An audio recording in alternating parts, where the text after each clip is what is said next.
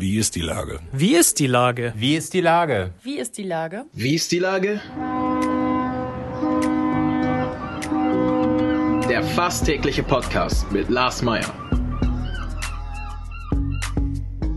Wie ist die Lage? Unser fast täglicher Podcast als Kooperation mit der Mopo und der Gute-Leute-Fabrik spürt tagesaktuellen Fragen nach.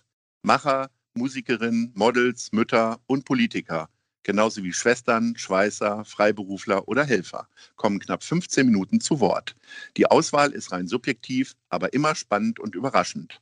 Mein Name ist Lars Meyer und ich rufe fast täglich gute Leute an. Unser Partner, der es diese Woche möglich macht, ist Ostholsteiner Doppelkorn. Herzlichen Dank. Heute befrage ich Jens Witt von Wackelpeter. Ahoi Jens. Hi Lars, grüß dich. Lieber Jens, wie sieht heute gutes Kita-Essen aus? Ist es die Benjamin Blümchen Bowl oder das Quinoa-Stäbchen statt Eintopf und Fisch?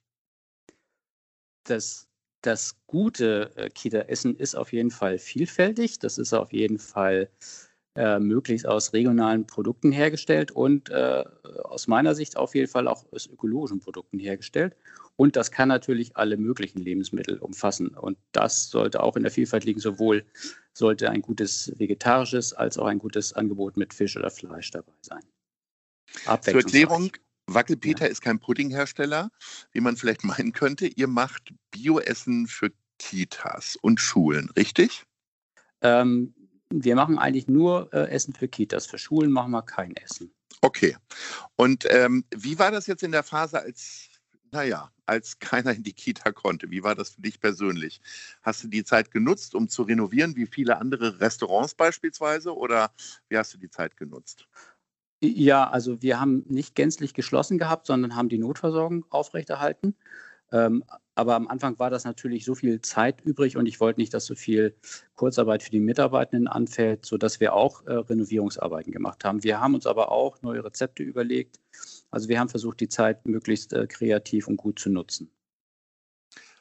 Man kann euch ja ähm, als, ich sag mal, normaler Konsument ja nicht äh, buchen für Caterings oder sonst was. Das heißt, es ist keine Schleichwerbung.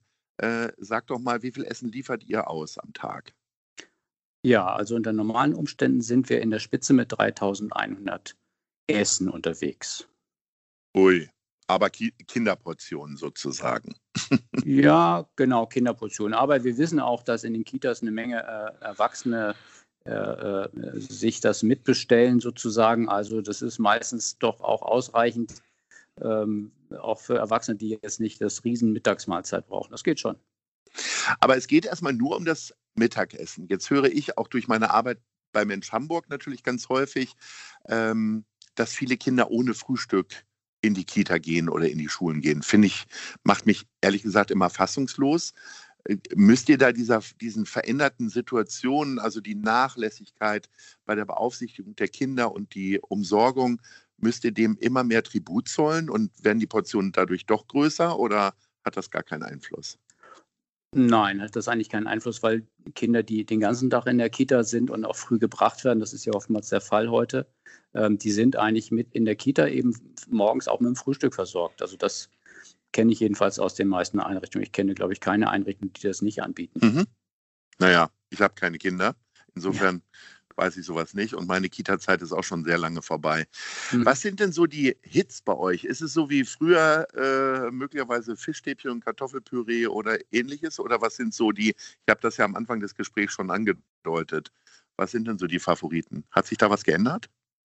Äh, im, im, Prinzip ist ein, ist ein gebratener Fisch mit einem Kartoffelpüree, also Fischstäbchen gibt es nichts bei uns, sondern äh, wir, wir schneiden den Fisch entweder selbst und panieren mhm. mit Vollkornmehl. Es gibt auch ein paar, beim Fisch ist eine Ausnahme, da haben wir ein paar Fertigsachen, äh, wie diese äh, schrecklichen Fischfrikadellen, aber das gehört da auch mit dazu. Aber ich muss auch durchaus sagen, dass die, die, die, die Dinge, die vegetarisch oder auch mal vegan sind, äh, durchaus sich auch Be Beliebtheit er erfreuen. Also auch Dinge, die mit Hülsenfrüchten gemacht sind oder sowas, äh, finden durchaus auch Anklang. Also insofern ähm, auf eine Veränderung ähm, so der normalen Essgewohnheiten, da muss man lange dicke Bretter bohren, aber wenn man sich Mühe gibt, dann tut sich auch was. Was gibt es jetzt für neue Rezepte, die ihr ausprobiert habt? Ähm, ja, also wir haben vor allen Dingen ähm, Dinge ausprobiert, die jetzt für das vegane Essen immer ganz gut sind. Also um zur Erklärung, wir haben zwei oder drei vegane Essen. Und da haben wir zum Beispiel sehr gerne diese, was ich in Sauercreme gerne ausgetauscht durch ein durch ein Gemüse-Dip äh, zum Beispiel mit, äh, mit, mit äh, Kürbis und Orange oder mit äh, Linsen und äh, ähm, Zucchini oder sowas. Also da haben wir ziemlich viel, ziemlich viel ausprobiert in der Richtung. Und wir haben auch etliche Dinge ausprobiert, äh, die wir mit Hülsenfrüchten äh, machen, also wo auch Dinge wie, wie weiße Bohnen, die man auch zu so einem sehr schönen äh, Bratling mit Gemüse äh, ver, verarbeiten kann, wo auch nicht mal Ei drin ist. Also das, das haben wir ganz gut ausprobiert und dafür haben wir die Zeit auch genutzt. Du hast erzählt, über 3000 Essen macht ihr. Die, die, macht man ja nicht um 11, um sie dann um 12 in die Kita zu bringen.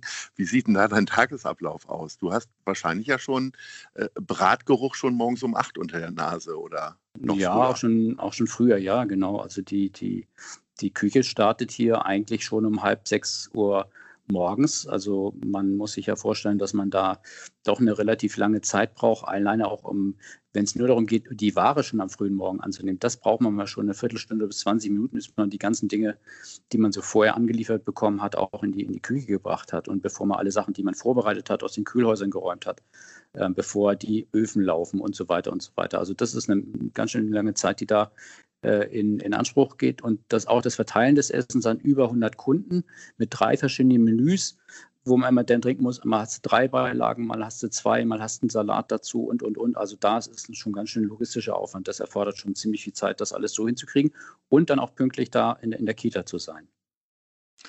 Ich habe neulich einen Podcast gemacht mit Frank Tamaschka, einem äh, Fischhändler aus Eppendorf, der schon morgens um zwei dann auf dem Fischgroßmarkt ist. Äh, wann fängt denn für dich dann persönlich der Tag an? Oder kriegt ihr wirklich alles angeliefert? Ähm, also für mich ganz persönlich fängt der Tag relativ spät an, weil, weil ich mittlerweile auch nur noch selten in der, in der Küche bin, aber der. Das ist das Recht der, der Älteren, ne? Äh, und des Chefs der, natürlich. Und des Chefs natürlich. Aber denn, wenn, wenn der Chef dann mal muss, dann ist natürlich, ich sage mal so, nach, nach langer Zeit wieder um, wenn ich um halb sechs in der Küche sein will, dann muss er um halb fünf aufstehen. Äh, das ist dann schon äh, ein größerer Schock als für Mitarbeitende, die das praktisch jeden Tag machen. Aber ich habe einen großen Respekt davor. Die haben natürlich auch früh, früh Feierabend, aber das ist schon eine große Anstrengung auf jeden Fall.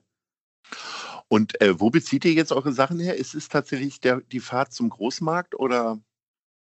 Also ähm, bei, bei, der, bei der Größe, die wir haben, äh, wird der größte Teil der Dinge angeliefert. Wobei man sagen muss, dass 60 Prozent aller Produkte, die wir verarbeiten, direkt vom Landwirt kommen. Also Beispielsweise die Kartoffeln werden äh, von einem Biolandbetrieb in, in, bei Husum geschält und kommen dann, äh, wenn ähm, am Vorabend geschält, kommen morgens äh, bei uns an. Es gibt auch ein paar Dinge, die wir direkt abholen, wie, wie, äh, wie Milch und Joghurt vom, vom Gut Wulfsdorf hier Demeter oder dass wir mal Äpfel abholen von dem, von dem, von dem Jörg, äh, ähm, ähm, Jörg Ahrens vom, vom Ostebogen zum Beispiel. Da machen wir teilweise schon weitere Touren. Aber in der Regel ist es so, dass die Sachen angeliefert werden, ja.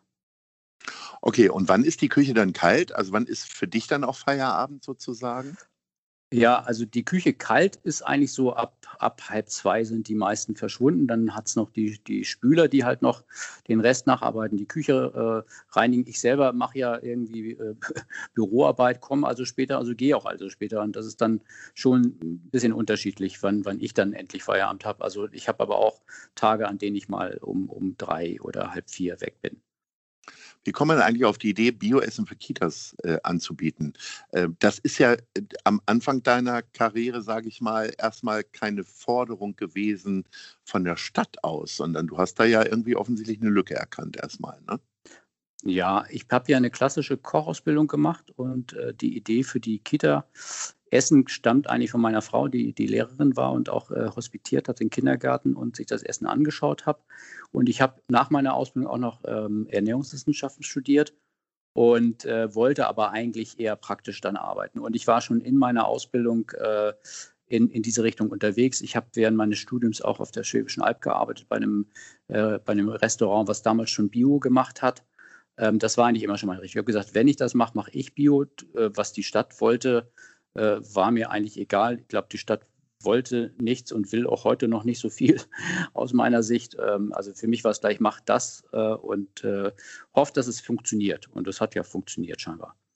Höre ich da leise Kritik an der Stadt?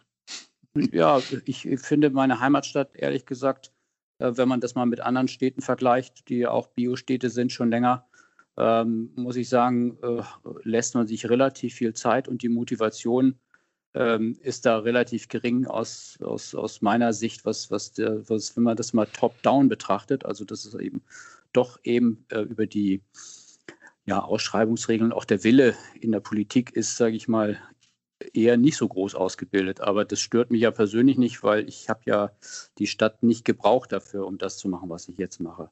Aber ich bedauere das schon ein bisschen, dass man mit so wenig ähm, Ehrgeiz an die, an die Geschichte herangeht. So langsam aber sicher äh, ist man sich ja dieser Geschichte bewusst, dass das schon eine wichtige Rolle spielt, wie eine Stadt sich ernährt. Ähm, du kannst also dein Kita-Essen anbieten zu marktüblichen Preisen gegenüber auch Mitbewerbern, die keinen Wert auf Bio legen. Ja, jetzt könnte ich mal so ein Totschlagargument sagen und einfach sagen, just ja. work, ne? Ja, ja, ist so, ja, genau. Mhm. Ähm, wer ist denn der Ansprechpartner dann für? Wen müssen wir denn da jetzt mal auf die Füße treten oder sogar mal anrufen, mal fragen, wie denn die Lage ist mit Bioessen von der Stadt, äh, von der Stadtseite aus? naja, ähm, ähm, ich sag mal so, es ist ja einerseits der große Markt der, der Schulverpflegung.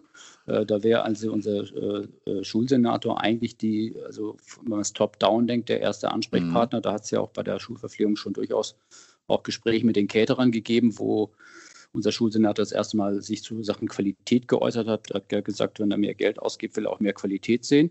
Äh, er hat, glaube ich, aber nicht gesagt, er will mehr Bio-Qualität sehen.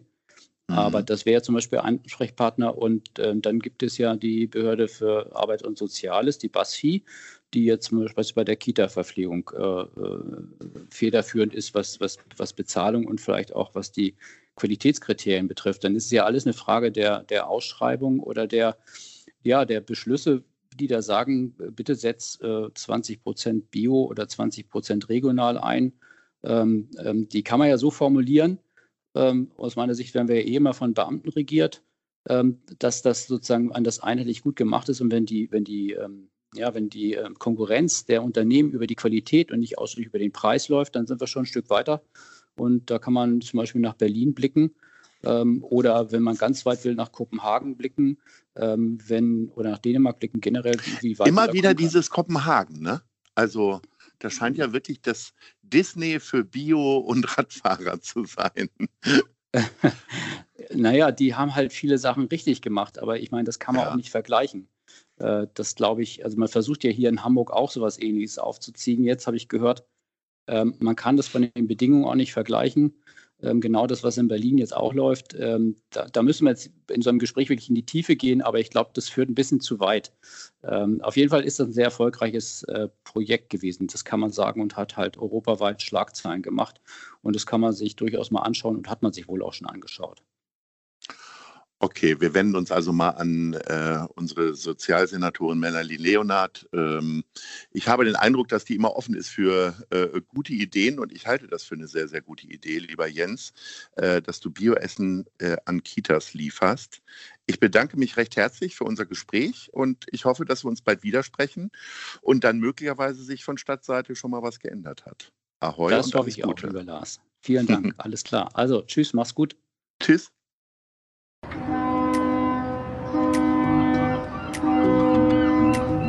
Dieser Podcast ist eine Produktion der Gute-Leute-Fabrik und der Hamburger Morgenpost.